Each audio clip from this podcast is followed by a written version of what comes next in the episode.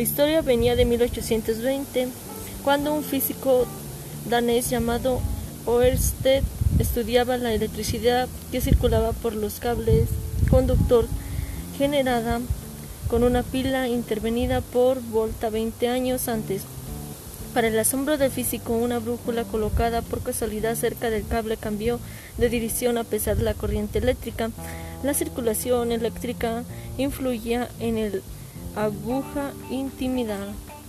Así nació la relación entre la electricidad y el magnetismo, una relación que demostró ser más íntima de lo que se había pensado gracias a muchos otros investigadores, especialmente Faraday.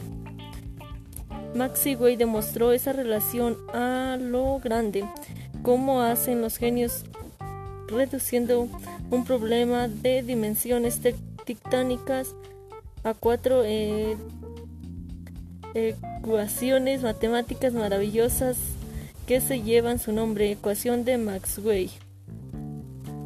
La influencia entre la distancia de la electricidad en los imanes y viceversa, indicada la existencia de, perturbaciones electromagnéticas que se propagan por el espacio formando ondas. Maxwell dio un paso más. La luz es la imperfección visible de las ondas electromagnéticas que viajan por el éter.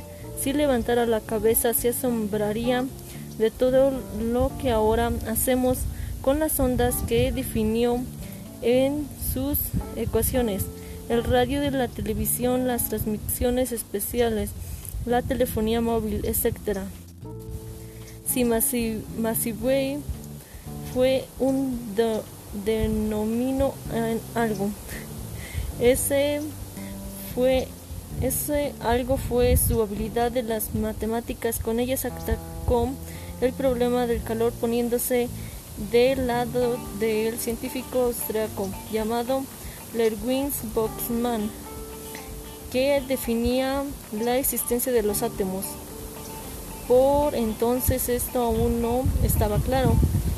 Boxman sostenía que el calor y otras propiedades de la materia se pueden explicar con la estadística, el movimiento de una muchedumbre ex predecible que la mayoría de los que forman se mueven en una forma parecida, aunque algunos se salgan de madre.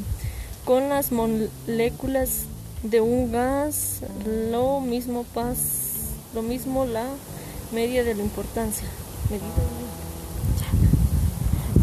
Esto fue todo por hoy. Gracias por escucharnos. Hasta la próxima.